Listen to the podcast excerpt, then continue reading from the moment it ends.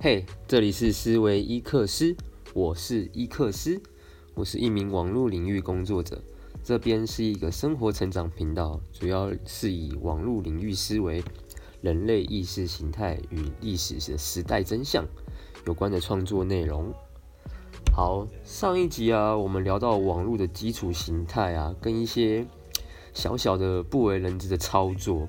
那我们今天的主题呢，我们就来聊聊。情绪是什么？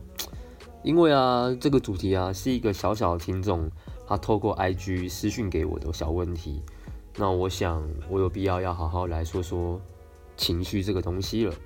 而且，其实我超级乐意的，因为这个对我们生活来说啊太重要了。而且我要说三次，很重要，非常重要，超级重要。好，不闹了。那我们先讲讲我们所知道的基本情绪好了。那有哪些呢？爱，那开心跟喜悦，那平静跟知性，还有积极的认真，这些是属于好的呢。那比较不好的是悲伤、难过，那愤怒、暴躁，还有恐惧跟紧张，最后内疚跟羞愧。其实啊，这些情绪啊，大概是我们人生中最常有的，而且是生活中。最常见的，而不同的情绪啊，其实面对同一件问题啊，或是一个事件的时候啊，所引发的效益啊，其实也会不太一样。那这个其实关系到个人对于往后的发展以及你的选择方式。我们先以科学逻辑的角度好了，就以我们人类身体的构造的认知来讲讲情绪好了，这是最基本的，因为我觉得。我们要了解情绪啊，应该要先从我们人体上的状态，跟我们身体上各个器官，包括脑袋，这些都是有影响的。我们人的神经架构啊，是一个非常众多的神经元。对，就简单来讲，我们人体本身就是一个电脑架构，只是我们的神经元比电脑还要来的复杂，而且是非常的复杂。就是我们从大脑来讲啊，其实我们大脑啊。有一个地方叫感觉区，那这个感觉区是干嘛的？它是其实它是一个释放化学物质的地方，对。那它经由释放化学物质呢，来引发我们的情绪。当我们的情绪被引发的时候，间接啊，我们才会在我们的大脑的思考区啊，去想着我们要做怎么样的下一步行动。那我首先讲讲，嗯、我们在感觉区啊，它释放的那些化学物质有什么？而且这些化学物质哦，是我们我现在讲的是以天然的方式，那来讲讲这些化学物质。那当你紧张的时候啊，恐惧的时候啊，你引发这些情绪，它的原因是因为，呃，例如你的生活环境、你的工作环境，或好比你遇到一件事件，或是你遇到一件事情。那这些事情呢，可能会带给你有一些压力的荷尔蒙。那这些压力的荷尔蒙呢，会有哪些呢？最基本的嘛，就肾上腺素。那再来是皮质醇。那肾上腺素跟皮质醇呢，它其实会引发我们最基本的情绪，就是我们可能会兴奋。那它其实也会带给我们悲伤跟愤怒。对，就是那种躁动的那种感觉，跟你那种暴躁感觉。然后再来是恐惧感、紧张感。但有时候啊，其实有些恐惧感跟紧张感不一定是坏的，主要是你看你个人怎么去去接受这样的情绪。那好的，那在一个无压力的状态呢？刚刚讲的是有压力嘛？那在无压力的状态，我们脑袋的感觉区啊会产生什么？那第一个会产生多巴胺、跟催产素，还有血清素，这些呢是我们带给我们比较好的。多巴胺就是简单来讲是快乐嘛，喜悦。对，那催产素跟血清素，你就会感觉到你积极跟平静，还有爱这个部分。这些机制啊，其实是我们如何引发情绪最基本的一个概念。我们人体上的一个基本架构，如何引发情绪的。那我们现在来讲讲食物。其实食物啊，我们所吃的东西啊，饮食这个效应的情绪啊是有的哦，而且非常的明显，只是我们没有去发现。或是我们没有去注意到，这个其实就要讲到我们另外一个器官了。你们觉得人身上最跟大脑最像的器官是什么？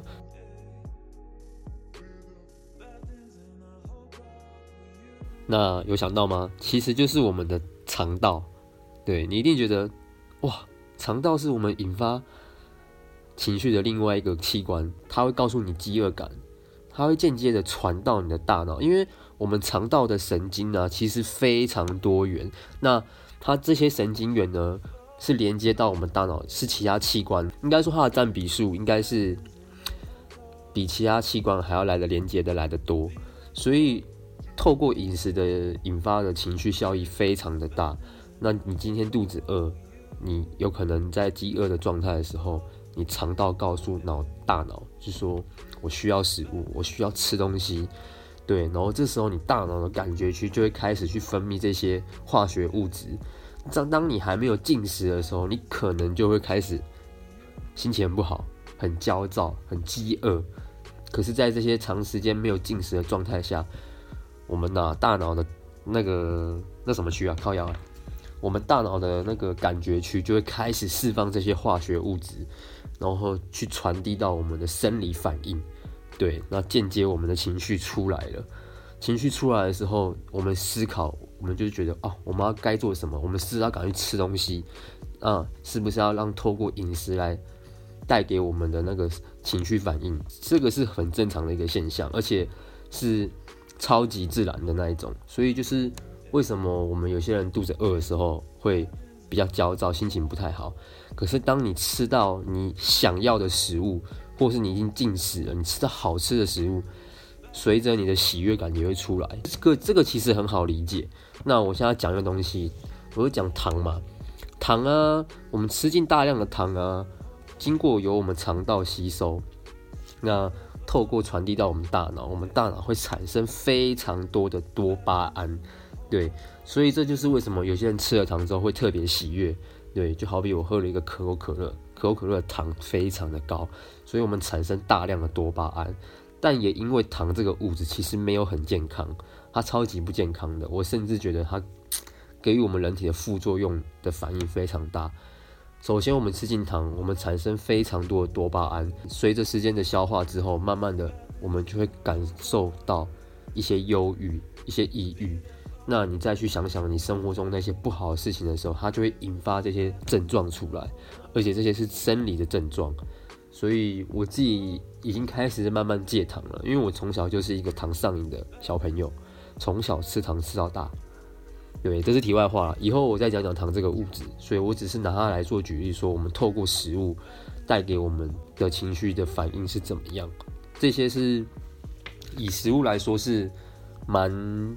蛮酷的，然后再来是你你吃进了不同的食物啊，不同的物质啊，对于我们人体的吸收，那这点大家应该很好了了解。不同的物质对于我们人体的吸收，那所产生的情绪也会不一样。对，有时候啊，甚至不是吃的啊，有时候甚至是抽烟啊、喝酒啊，这些都是。那食物引发的效应呢，我已经讲完了。我们现在要透过下一个阶层。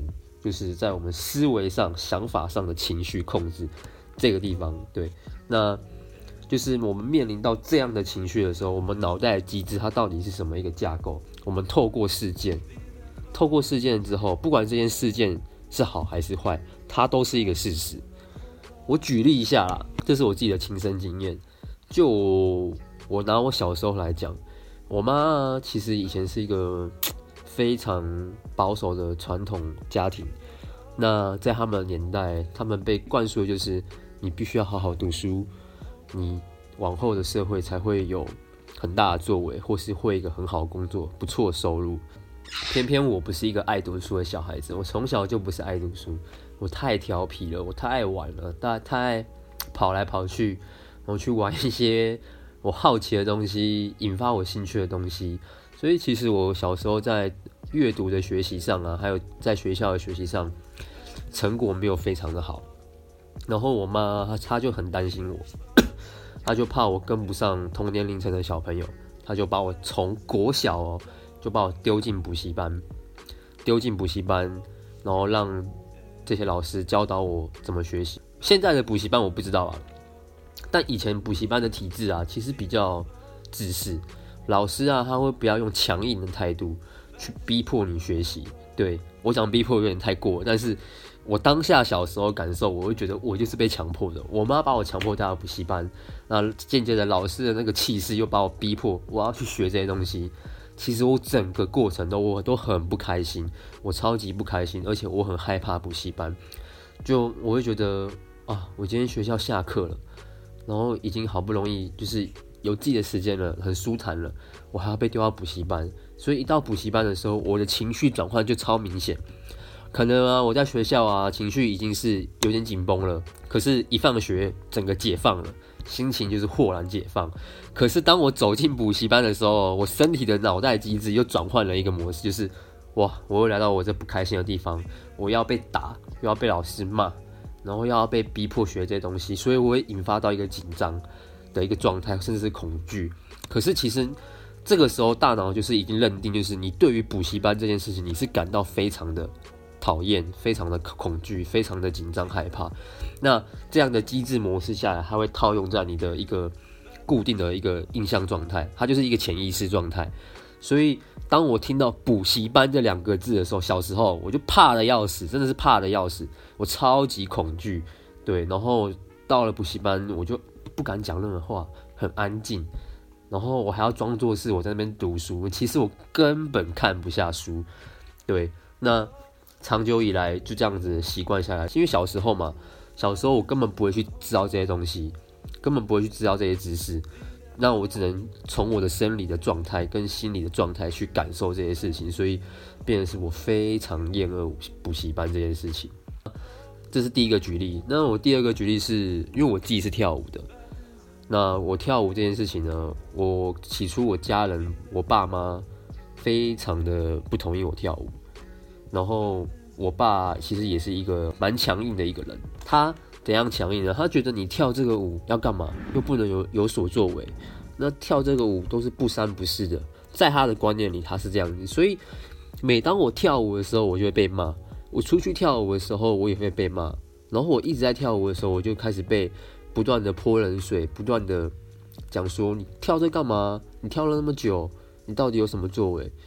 等等之类的，他就是不断透过他的情绪，我爸的情绪跟我爸的言语，一直带给我这些。我对于上，对于对于我爸，就是如果我讲到跳舞，我爸就会是这个样子。那间接的是，我在我爸面前，我根本不会讲跳舞，因为我知道，我我的脑袋，我的潜意识，潜意识已经知道了，我只要跟我爸提到跳舞。他就会非常不爽，非常不开心，甚至很生气，然后甚至想要把我赶出家门，这是事实哦，真的我的亲身经历。那所以他其实在我的脑袋的状态啊，跟脑袋的机制，还有心灵的机制，就是变成是，我出去跳舞都要偷偷的啊。我今天出门，我就跟他说我要去跟朋友玩，其实我是去跳舞，我是去练舞。那我根本不敢跟他讲说我要去跳舞这件事情。所以长久的模式下来啊。它是一个潜意识的状态，那我们要如何控制情绪呢？情绪是能不能被控制的？它其实可以被控制，而且它控制非常的简单。有一句话说，很多事情呢都是一念之间。我以前听到的时候，我会觉得这根本就是废话。可是当我懂了一些事情的时候，或甚至我透过冥想，那我了解到我自我内心的时候，我对于很多事物的。看待方式也也不太同了，情绪啊，跟你所遇到的事件啊，它不它不能画上等号。对，应该说你今天遇到这件事件的时候，你遇到这件事件的时候，那你会有怎么样的想法？那它才会因为这个想法转变成你的情绪。我刚刚前面讲的是，我们透过感觉区嘛，就大脑的感觉区，那因为它放了这些化学物质。导致有了我们这些情绪，然后才转变为我们思考区。可是，其实我们要怎么控制？我们要怎么把它控制呢？我们要把它反过来。其实我们在遇到这这件事情的时候，我们不要先去感受到我们的情绪所带给我们怎么样。我们必须要先思考，我们必须要先想我们要怎么做，我们用什么角度去看待这件事情。那再间接着，我们才会去控制我们的情绪。这就是我说的，我们要走在情绪的前面，而不是被情绪带着走，这个超级重要的。我举例，就我拿同一件事件来讲好了，例如今天引发了一件事件，引发了一个事实。可是有两个人，我讲 A 跟 B 好，A 的啊，他的想法，可能会觉得哇，我感到很不公平，我感到很无力感。那 B 的想法是，哦，这件事情可能让我觉得是有自我反省的空间。那我该怎么去做？该怎么去改善？该怎么去学习？那这两个不同的想法所衍生出来的行为也不一样。A 啊，他觉得不公平，感到无压力感的时候，他他的情绪就是挫折。可是 B，他感到这件事情的时候，他学习，他自我反省，他的情绪反而是很认真积极，然后会很激励自己的。这是两个不一样的状态哦。对，面对同一件事情的来讲，而且我现在要讲的是。不是说你接触到别人的情绪，是你面你这个人自己本身面对到这件同一件事情的时候，你所产生的想法。所以，我们必须真的要好好的去思考，如何去掌控我们的情绪。那在我们生活中遇到任何事情，不能说都要很认真，但是你可以花脑袋去思考一下，甚至你不用当下思考，OK，你可以回到家里，到了房间。安静的坐下来，好好思考你今天发生这件事情。思考完了，或许你会发现你现在的情绪跟你当下的所引发的情绪是不一样的哦。那间接的，你就会开始决定出你要怎么去选择你的行为了。不同的行为、不同的情绪、不同的想法，就会引发不同的结果。这是真的哦。情绪啊，它本身也是能量的一种。那能量。有高频、低频，每一个不同频率的能量所产生的生理状态也不一样。那这些生理状态呢，可能是在我们的心理上或是身体上都会有反应。好比生病，好比你的人生的一个步调节奏，你做事的步调节奏，然后你面对于事情的一个想法状态，这些都不一样。所以，其实我们讲真的，我们要去如何提高我们的能量。去做一些会开心的事情吧，对，我觉得运动就蛮棒的啊，大家可以多多运动。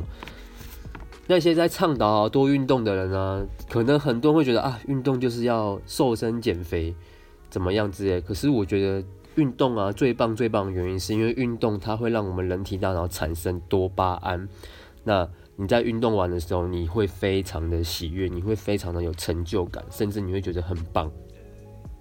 可是，在我们的生活环境压力下，我们今天工作那么累了，时间那么长了，我们其实已经感到很疲乏、焦躁的时候，正常人都没有办法去做运动这件事情。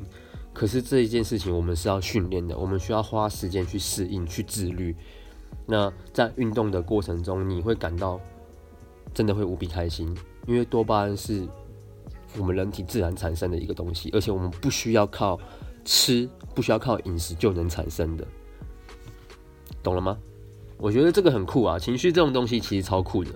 因为以前不懂的时候，我就觉得哇，为什么就是生活都会这样子，然后被很多情绪牵动着。有些是事情啊、事件啊，有些是身边朋友啊所带给你的。那其实我们要搞管理好情绪，我们要先了解到我们自己的脑袋思考跟思维还有认知。去多多看，去多多学习，去多多了解。那在透过这样的状态下，你的思维真的会不一样。当你思维不一样的时候，你看待任何事情的角度也会不一样。你会用不同的心情、不同的同理心去看待这件同一件事情。其实很多事情呢、啊，就根本就是一念之间，就这样没了。但我知道每个人都有自己不同的环境、家庭、生长过程。那这些呢？是需要慢慢去训练、去克服的，不是说我们要把这些东西全部抛开了去逃避，真的去不管。没有，每个人每个人都都有自己家里环境、自己生活上要顾的东西。那家家有本难念的经嘛，我觉得大家可以慢慢让自己成为更好的的样子。对，你成为你自己心目中你理想的样子，去慢慢改善这些环境周遭的东西。这些改善，而不是说你要把你的情绪、想法去套用在你的生活周遭环境。这些人是你必须先去改善你自己。你改善你自己的时候，你才会开始去慢慢改变周遭。对，从最细小的地方开始慢慢改变。当这些慢慢改变的时候，它会它的雪球其实会越滚越大。对，小小的改变，它会联动到其他的东西改变，它会越来越大，越来越大。当你意识到的时候，你就发现，原来我生活环境周遭的时候，很多事物都已经改变了。对，然后这些改变的时候，其实是你自己内心已经先改变了。对，那其实变坏也是这样的道理。